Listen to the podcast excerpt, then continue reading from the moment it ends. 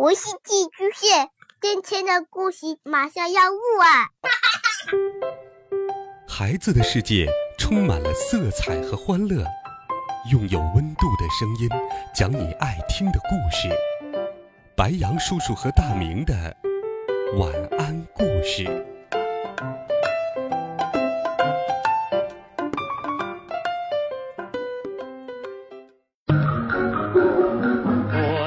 小朋友们、同学们，大家好，欢迎收听白羊叔叔讲故事。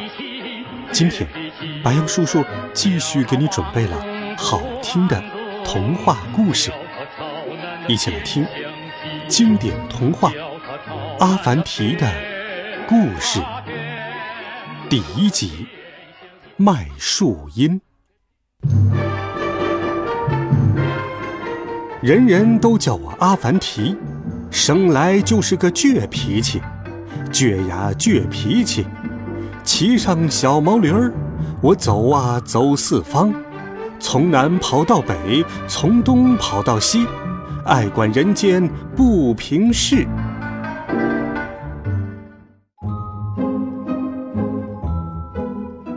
八一老爷家门口有一棵大树，枝叶繁茂。路过的百姓纷纷聚到树荫下歇脚乘凉。嘈杂的声音传进了八一老爷的耳朵里，他眼珠一转，想出了卖树荫的主意，想趁机捞一笔钱。他提着圆滚滚的肚子，来到树荫下，对着市民百姓大声喊了起来：“这树是我的！”树荫就是我的，要想乘凉，就得付钱。老人哀求道：“呵呵您就积点德吧，我们会记着您的好的。”八一老爷不依不饶，见百姓们没钱，就动手抢东西。正当大家闹成一团的时候，阿凡提骑着毛驴从大路上走来。八一老爷见阿凡提骑着毛驴站在树荫里，要他付双份的钱。阿凡提灵机一动，说：“要是没人来乘凉，您多不划算，倒不如把它卖了。”八一老爷见阿凡提要买树荫。竟坐地起价要一袋钱，阿凡提爽快地答应了，与八一老爷立了字据。围观的百姓一阵惊呼。八一老爷准备回家，可他刚踏进树荫，阿凡提就说：“您要是踩到一丁点儿我的树荫，众人接口道，就得付钱。”八一老爷像触电了似的，赶紧缩回脚，急得在树荫边上转来转去。实在没办法，他只好跳墙回家了。百姓们坐在树荫下尽情吃喝，八一老爷气得要砍树。